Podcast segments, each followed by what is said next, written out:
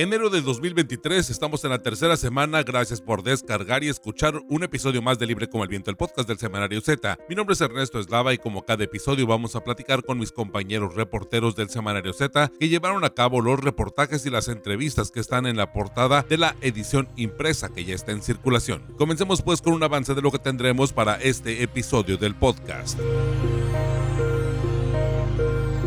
Mantente informado en el Semanario Z y súmate a nuestras redes sociales. En Facebook nos encuentras como Semanario Z, en Twitter como arroba Z Tijuana, en Instagram como arroba Z Tijuana y en TikTok como Semanario Z. También visita ztijuana.com.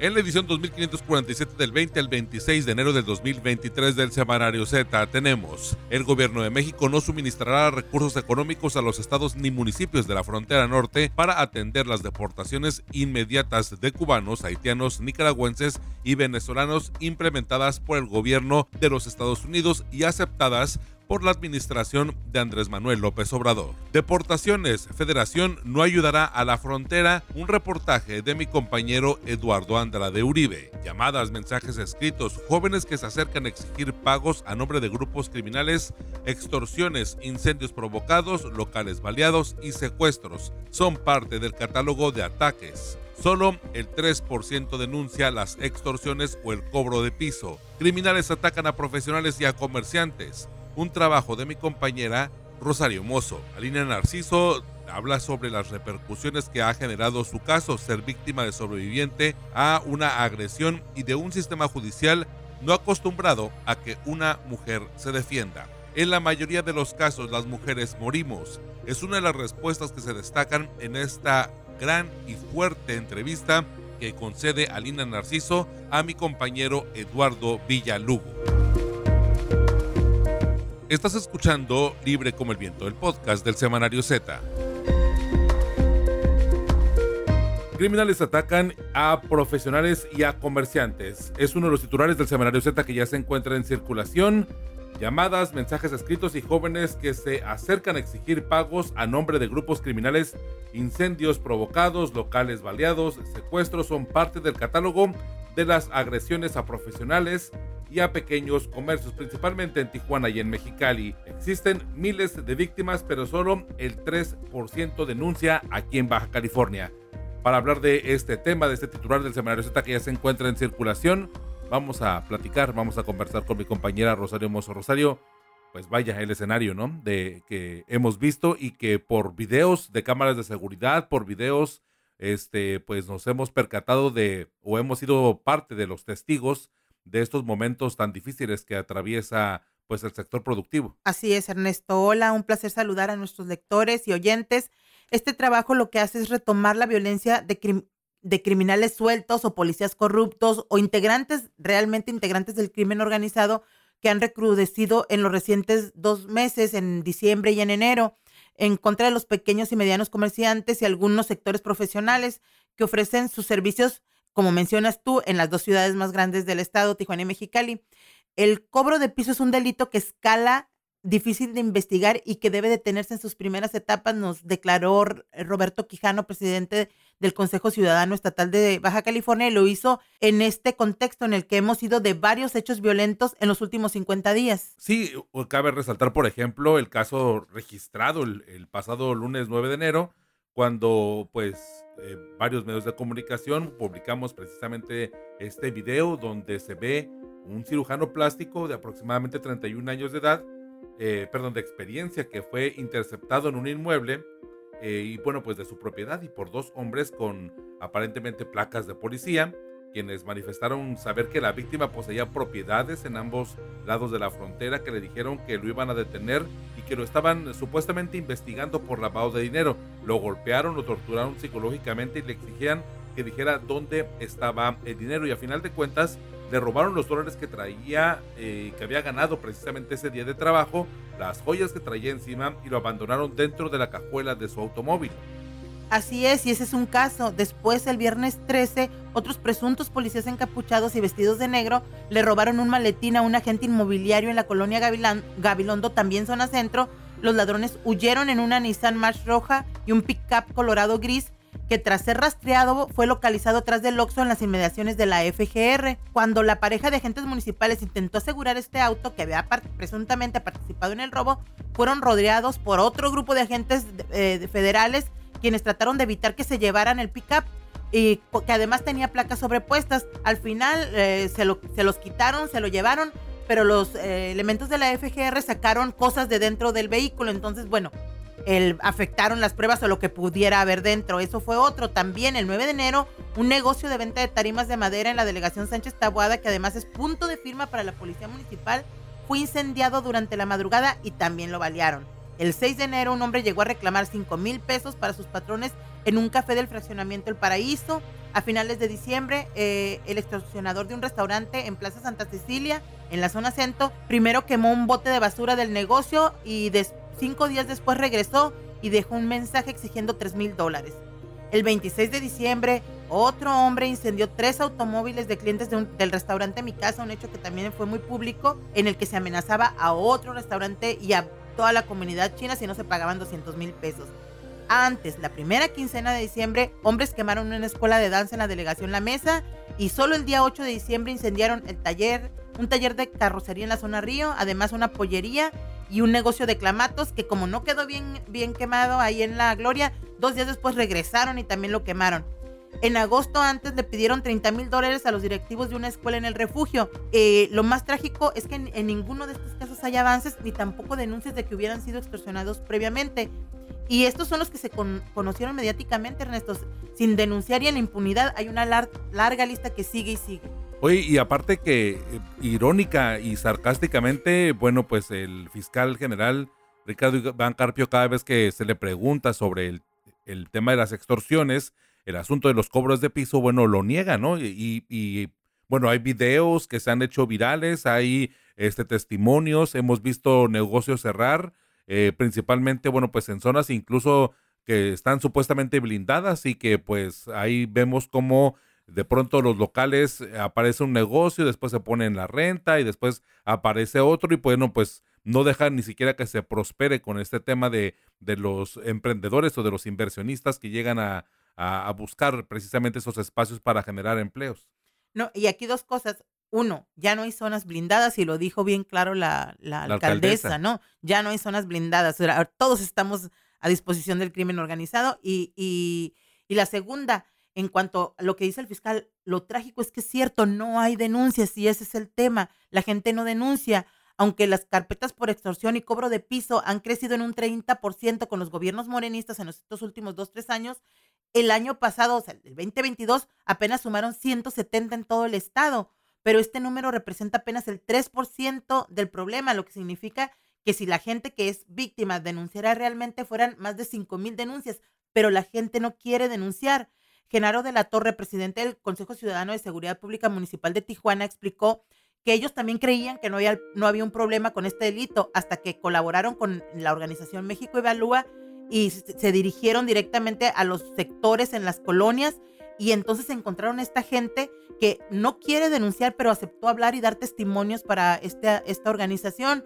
Se dieron cuenta que el problema es muy grande y que la gente eh, está pagando eh, o sigue pagando o pagó en algún momento eh, cifras que van desde los 400 pesos mensuales hasta los 3 mil dólares, eh, digo, 400 pesos semanales hasta los 3 mil dólares mensuales o exhibiciones de 5 mil dólares, una sola exhibición en el año.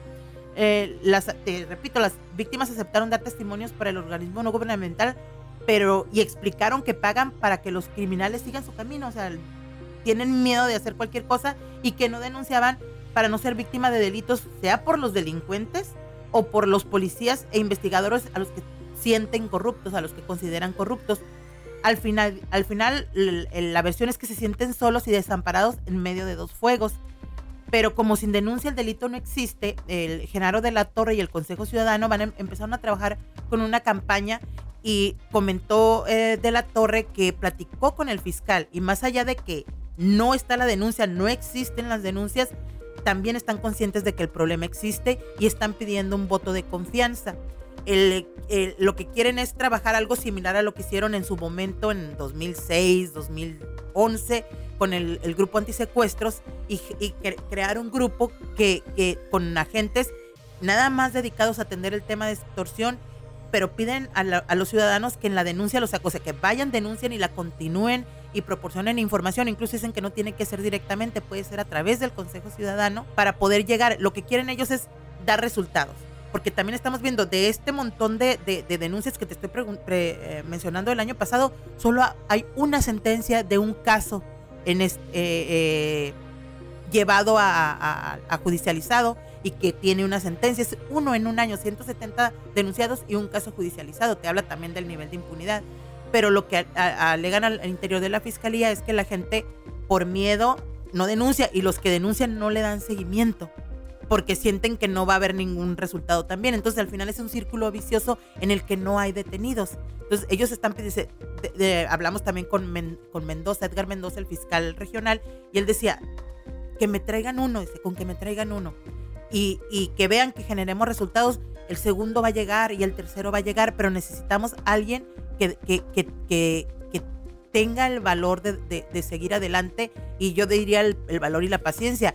Pero como está diciendo en esta ocasión la gente del Consejo Ciudadano, ellos los van a acompañar y bueno, van a iniciar una campaña en una o dos semanas donde van a, a reclamarla, a exigir respuestas al gobierno y van a promover la denuncia a través de, de, lonas y carteles en los diferentes puntos, porque además es en toda la ciudad. Decían estas personas que no, la extorsión sí es más en la zona este, en las zonas periféricas, donde hay menos vigilancia, donde hay más este, empleos no, no, no registrados, donde la gente tiene los negocios en su casa, que eso también los pone en un riesgo muy alto donde se dan, pero en general, o sea, las entrevistas, por ejemplo, de México Evalúa se hicieron incluso en San Antonio, en Zona Río, o sea, las víctimas están en todos los estratos sociales y en toda la ciudad. Sí, ahí nada más la diferencia es el monto que les van a pedir, la periodicidad, por así decirlo, ¿no? Digo, ahí está el, hecho de, una cafetería muy cerca aquí de la Colonia del Paraíso, en donde pues el rostro, pues un poco se puede ver, se puede identificar.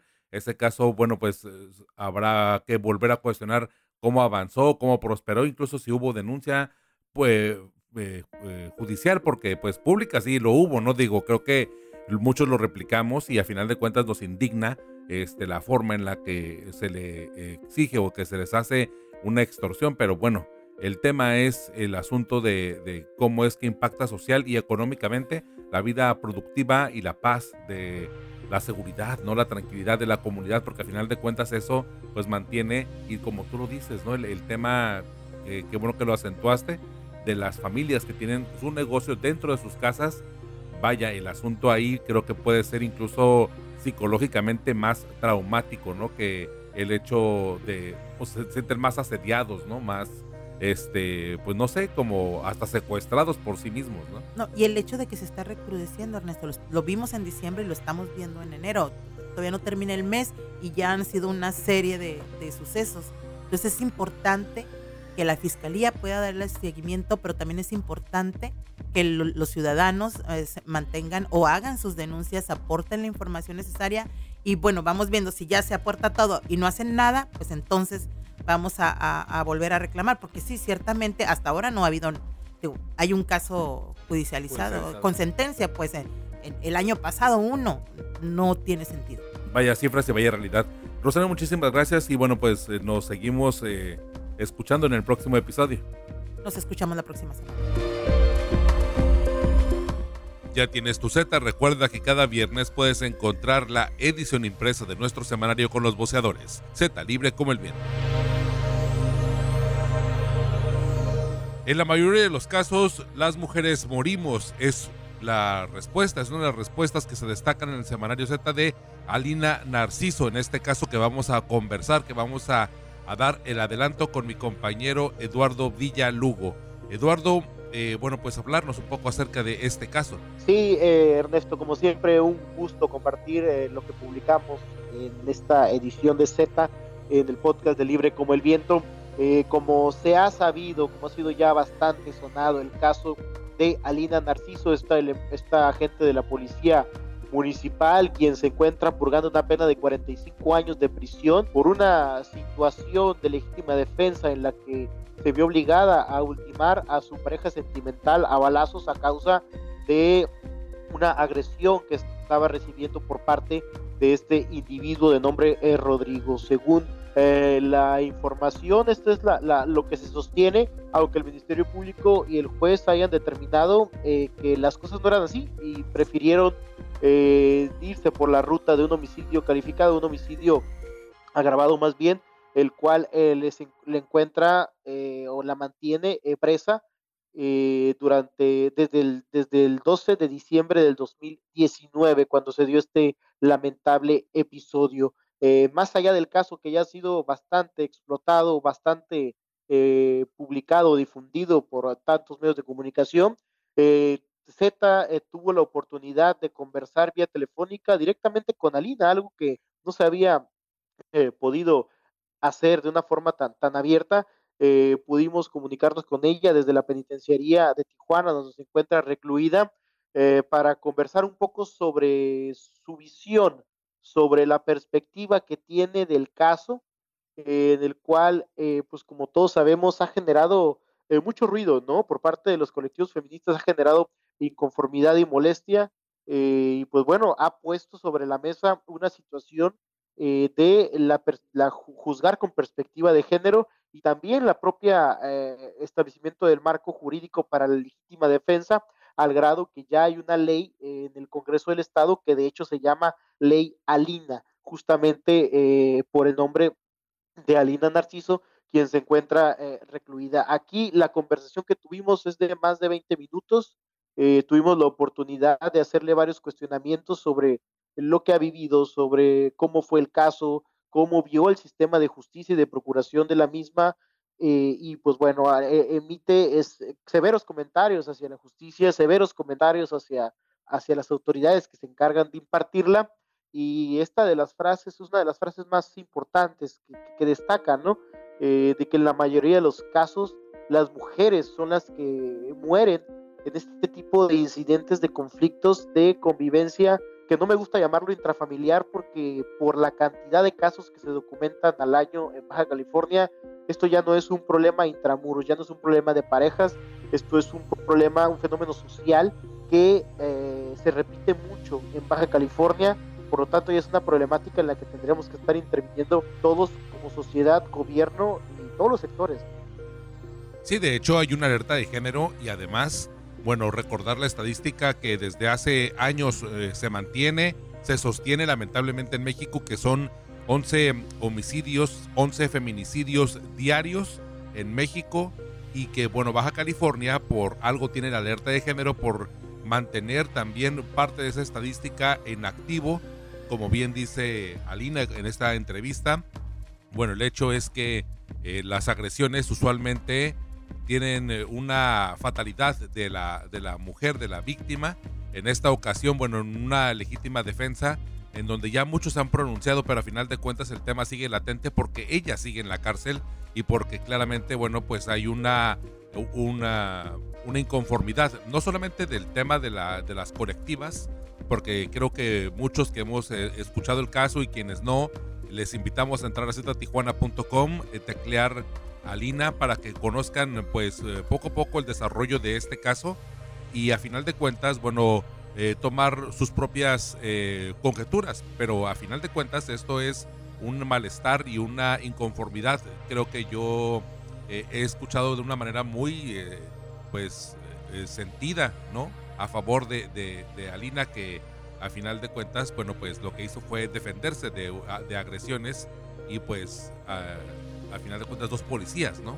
Por la narrativa que establece, parece indicar que así fue el incidente, ¿no? Y, todo lo que eh, declara la conversación que tiene con nosotros eh, coincide mucho y fue eh, tomado muy en serio por parte de, la diputada Michelle Sánchez Allende, quien es la que se encarga de esta iniciativa de la conocida como Ley Alina, porque habla de muchos episodios o, o, de más bien del episodio que vivió eh, de una manera mucho más sobria hoy en día de lo como lo conversa Alina y te hace entender eh, por qué se toma, por qué se dan estas situaciones, ¿no?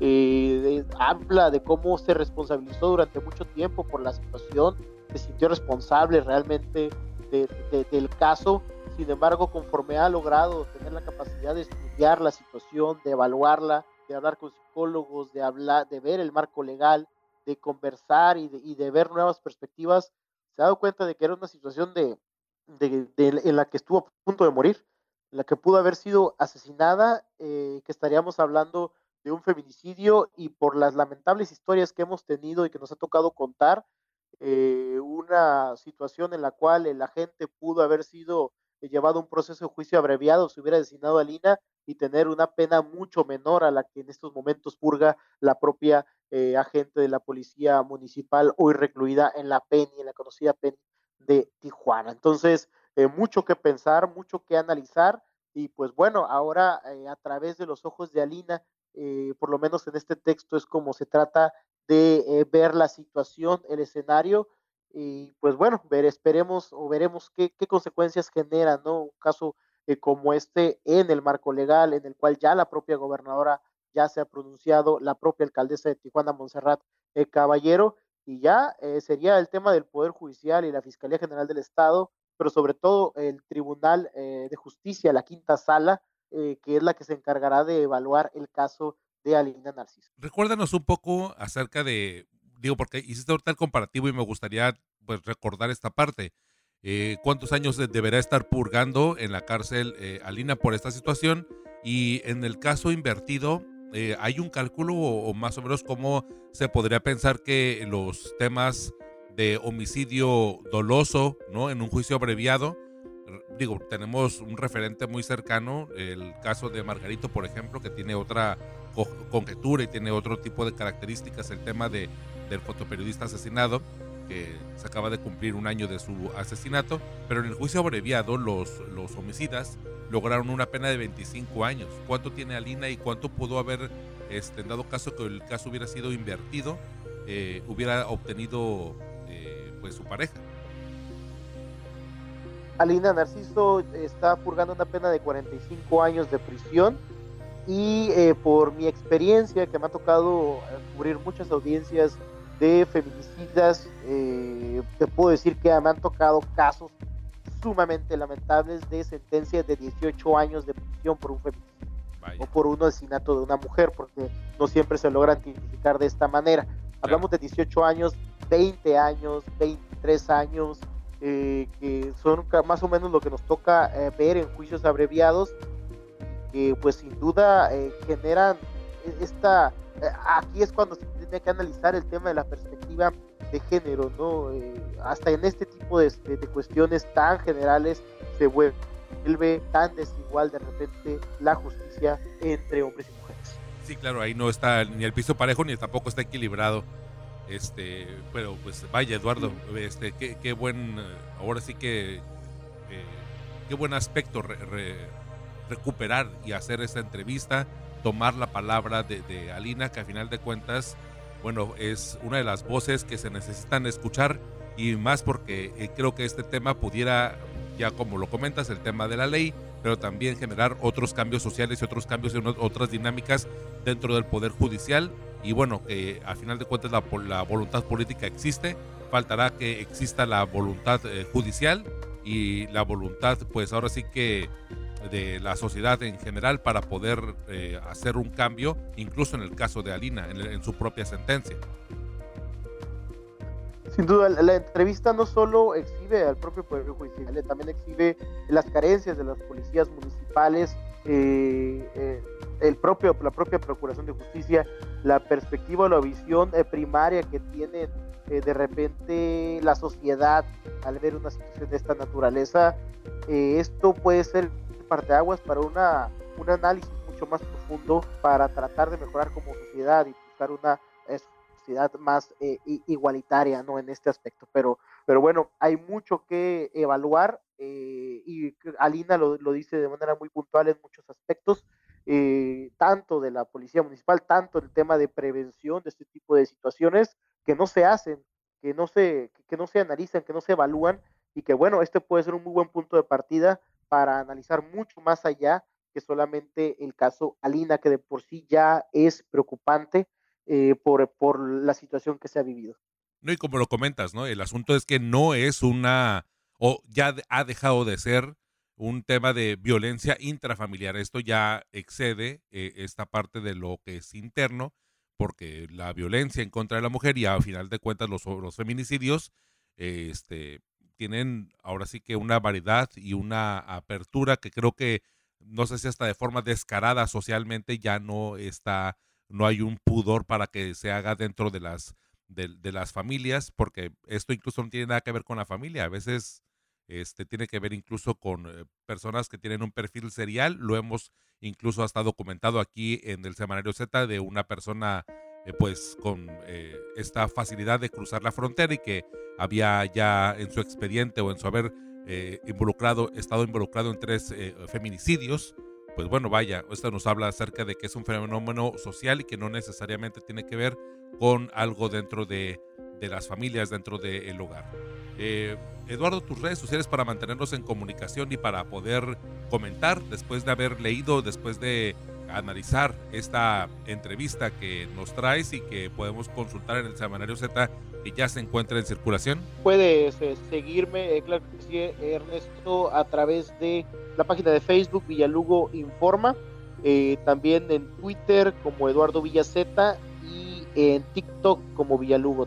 Perfecto, Eduardo, pues te leemos, te escuchamos y en verdad, bueno, pues revisaremos esta entrevista, pues digna de alguna forma de, hacer un parteaguas e iniciar un buen debate entre nuestros círculos, en la familia, entre nuestros amigos, porque el caso de Alina debe de servir y debe de funcionar como una, un referente para poder pues eh, considerar cuál es nuestra realidad legal, social, ¿no? El tema, el aspecto jurídico y bueno, pues ver qué cambios se pueden hacer en nuestro entorno. Muchísimas gracias. Hasta luego Ernesto y esperemos que se concrete esto que tú comentas. Un abrazo a ti y a toda la gente que nos. Gracias. Cada viernes por la tarde puedes descargar un episodio nuevo de Libre como el Viento, el podcast del Semanario Z. Encuéntranos en Spotify, Google Podcast o en iTunes. Suscríbete y no te pierdas Libre como el Viento, el podcast del Semanario Z. Deportaciones Federación no apoya a la frontera es uno de los titulares del Semanario Z que ya se encuentra en circulación. Mi compañero Eduardo Andrade Uribe nos va a platicar acerca de lo que ha ocurrido en torno al tema de la migración aquí en esta frontera de Tijuana con San Diego.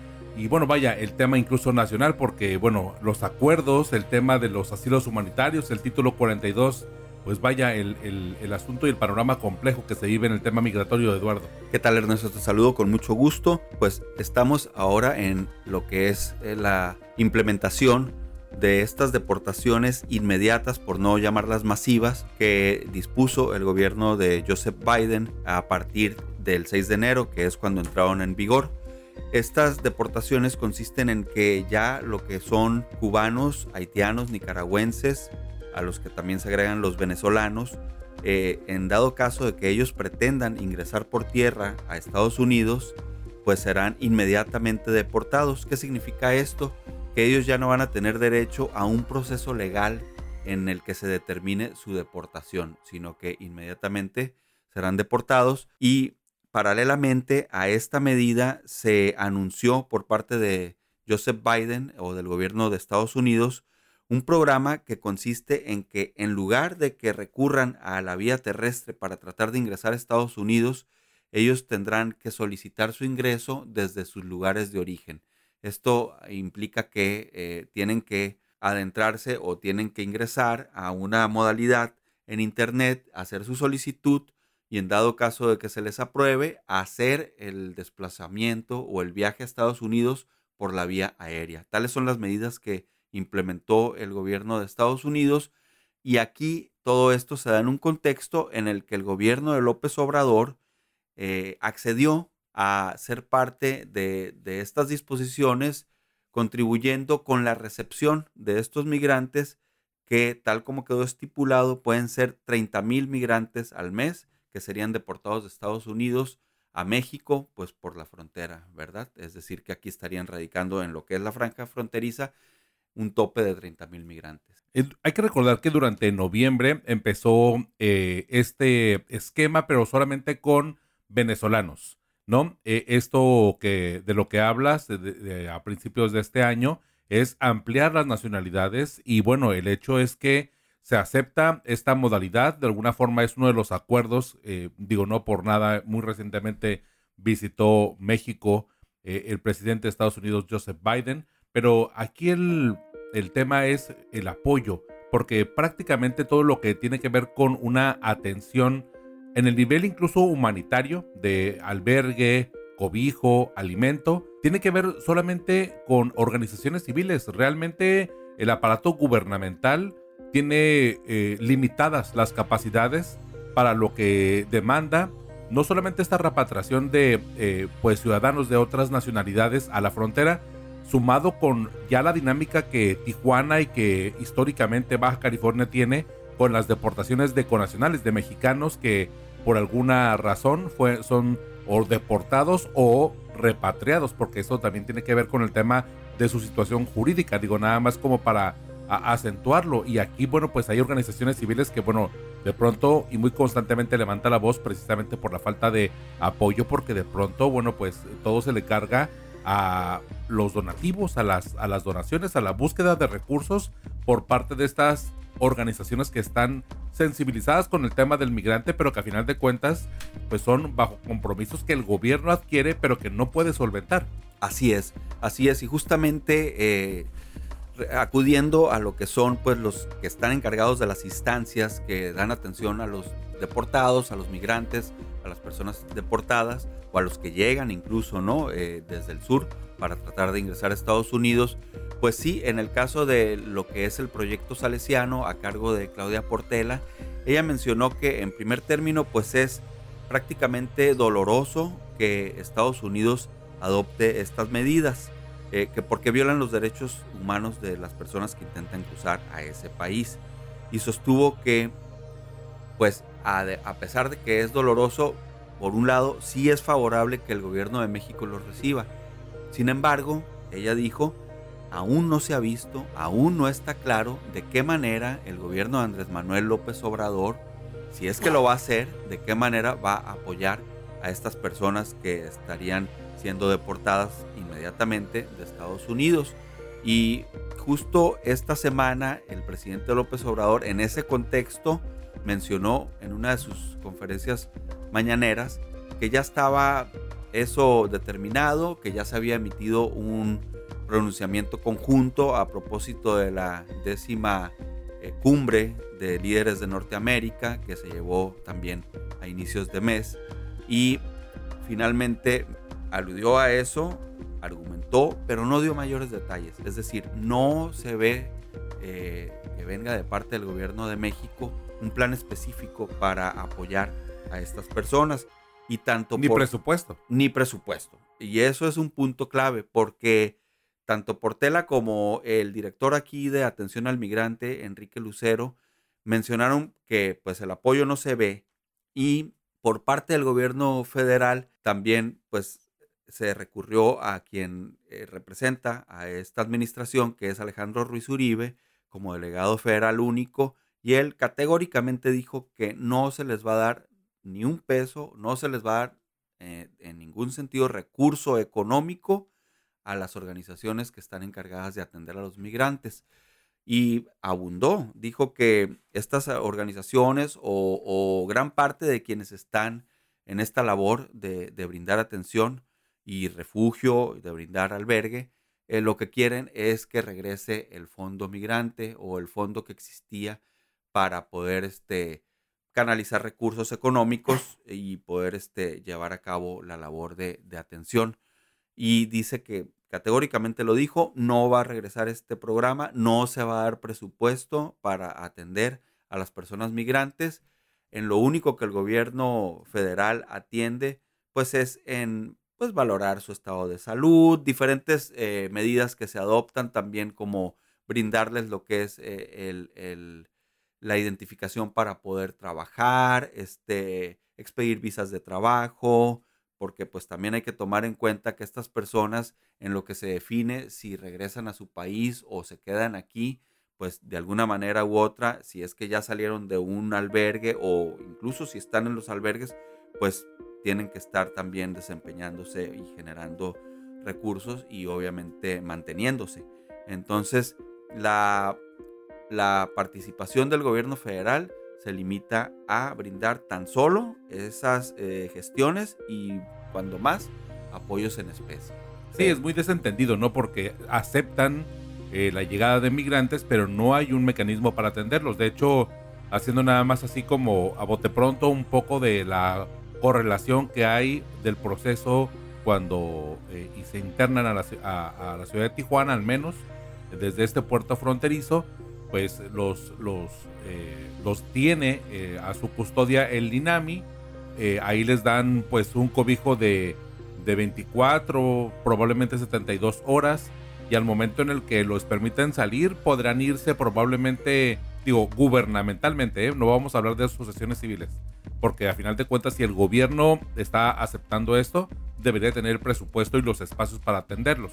Si es una familia, puede entrar a, la, a una o a algunas de los espacios de las camas que tienen en, el albergue Carmen Cerdán, correcto, ¿no? Que solamente es para familias. Sí. Y en dado caso, eh, también pudieran ir, por ejemplo, a los DIF estatales. De hecho, también por ahí hay un este, santuario migrante cerca de la central camionera de la ciudad de Tijuana, que también es del gobierno del estado, que también de alguna manera pertenece a desarrollo social, es decir, es parte, como vamos a decirlo así, del círculo de, del desarrollo integral para la familia, del DIF. Entonces, pues, pero son espacios que no pueden quedarse mucho tiempo, que se limitan a menos de 72 horas y prácticamente, bueno, garantizado eh, para que un migrante resuelva la vida o resuelva su estrategia de cómo va a conseguir trabajo, este, espacio para dormir, dónde quedarse, alimento y tal, pues prácticamente es menos de una semana y eso de alguna manera, bueno, pues habla o se puede entender como desentendido por no decir un tanto irresponsable, por así llamarlo, porque se le carga la mano a las organizaciones civiles que independientemente de qué es el fondo o, o qué presupuesto estén solicitando o si son financiados o no de manera internacional. El tema es que el gobierno federal, la administración de López Obrador, aceptó abrir esa puerta, aceptó recibir esos migrantes, pero no hay un eh, estímulo económico para quienes realmente de manera humanitaria los están, los están atendiendo. Eso sin contar, Eduardo, creo yo que ese es otro como aspecto que de hecho hemos tratado aquí en el Seminario Z en algunos otros números anteriores. Recuerdo por ahí de noviembre que hablamos un poco acerca de que nadie atiende el asunto legal, ¿no? O sea, porque los migrantes que son repatriados o, deportados, pues eh, muy pocos, o bueno, no todos, por así llamarlo, quieren quedarse en México, en diferentes partes de México, ¿no? Y en, el, en la ciudad, en el estado que ustedes quieran lo que quieren es regresar y buscar una alternativa al título 42, que es el que está restringiendo los asilos humanitarios, y que a final de cuentas, bueno, pues no hay abogados gratuitos de, con la especialidad de migración internacional o migración en Estados Unidos que les pueda dar una orientación y también de eso, pues estamos adoleciendo en Tijuana. Digo, a final de cuentas, insisto, el gobierno es el que está aceptando estos tratos estos tratados internacionales y de alguna manera recibir a los migrantes, pero pues vaya, el cobijo que les da humanitario y legal es raquítico. Es mínimo, raquítico, así es. Y hay que tomar en cuenta, bueno, por un lado que pues les quedaría nada más, en este caso digo, eh, preciso como opción, pues está el, lo que anunció la alcaldesa Montserrat también recientemente, este mes, que es el el, programa o la aplicación denominada CBP One. Pero bueno, ahí digo, es también cuestión de, de, someterte a la, a la, expectativa de que te acepten, ¿verdad? Este, el ingreso a Estados Unidos como una excepción, ¿verdad? A lo que son las restricciones, así es. Y por otro lado, también hay que tomar en cuenta que los albergues, tal como se mencionó este, durante la realización de este reportaje, es que acá en Tijuana están a capacidad llena, textualmente así lo dijeron, tanto lo dijo la instancia municipal a cargo de Enrique Lucero como eh, por parte de lo que son los albergues o las organizaciones, también mencionaron que, están llenos y en términos generales pues estamos hablando de miles de migrantes, si, si, si no son más de 10 mil, por lo menos si son más de 5 mil que están este, como población este, migratoria flotante. en Tijuana, flotante.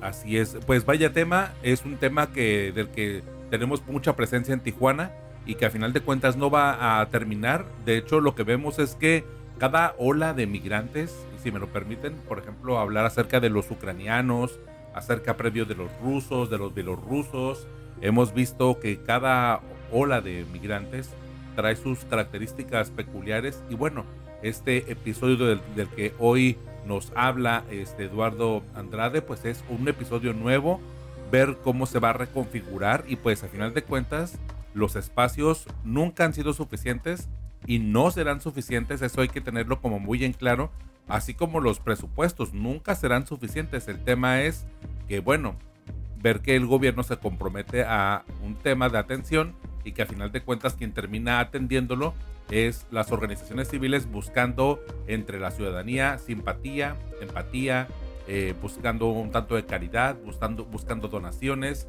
buscando pues estrategias económicas para poder pues sostener, ¿no? A cientos, miles de migrantes, como tú lo comentas, porque ahí final, al final de cuentas hay muchas organizaciones, pero pues ahora sí que lo que faltan son manos y dinero. Así es. Eduardo, tus redes sociales para mantenernos en comunicación, vaya que, vaya que tema, ¿eh? claro que sí, Ernesto, gracias. Bueno, mi correo electrónico es eduandradeu.gmail.com y mi Facebook es Eduardo Andrade Uribe. Perfecto, Eduardo, pues eh, te leemos y seguimos al pendiente en este tema. En verdad que hay que pues considerar el tema de o el hecho de, de buscar la forma en la que este tipo de asuntos se tengan que apoyar porque al final de cuentas las organizaciones civiles alguien le tiene que entrar y esa es la sociedad civil. Y la sociedad civil pues somos pues somos todos. Muchísimas gracias Eduardo. Muchas gracias Ernesto cada viernes por la tarde puedes descargar un episodio nuevo referente a nuestra edición impresa del Semanario Z. Gracias por acompañarnos. También gracias a mis compañeros Eduardo Andrade Uribe y Eduardo Villalugo por su participación en este episodio. También gracias a Rosario Mozo, editora general de información, Adriana Barrobello y a René Blanco, codirectores del Semanario Z, y al valioso apoyo de todo el equipo de periodistas y del personal administrativo del semanario. Mi nombre es Ernesto Eslava, me encuentras como arroba Ernesto Eslava en todas las redes sociales. Los espero el próximo viernes en Libre como el Viento, el podcast del Semanario Z.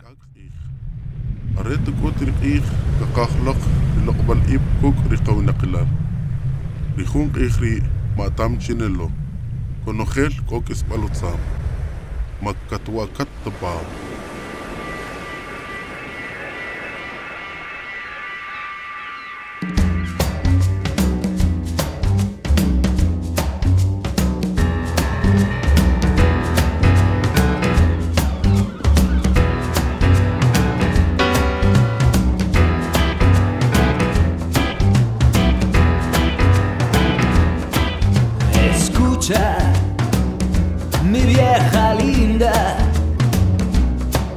escucha.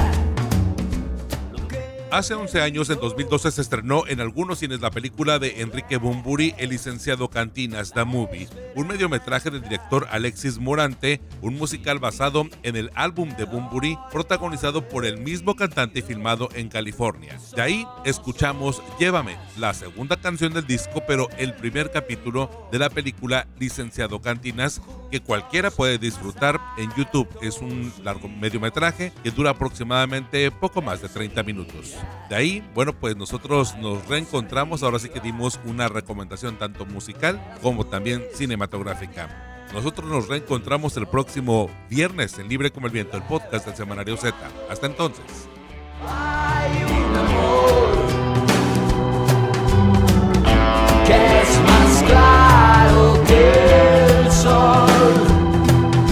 que fácil que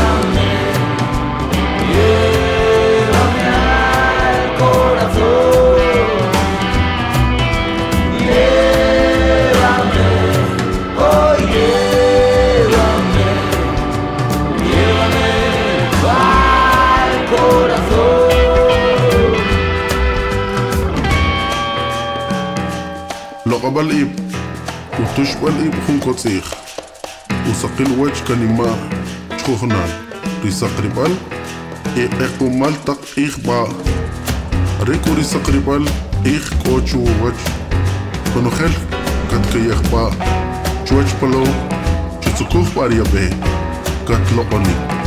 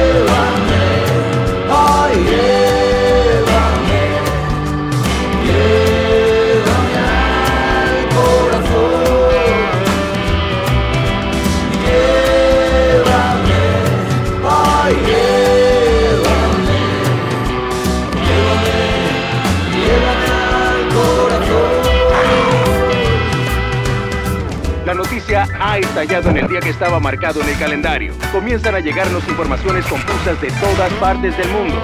Algo extraordinario ya está sucediendo. No se separen de sus transistores. Las temperaturas alcanzan récords históricos. El 1 de diciembre de 2012, algo extraordinario. Siento comunicarles que definitivamente la cuenta regresiva ha comenzado.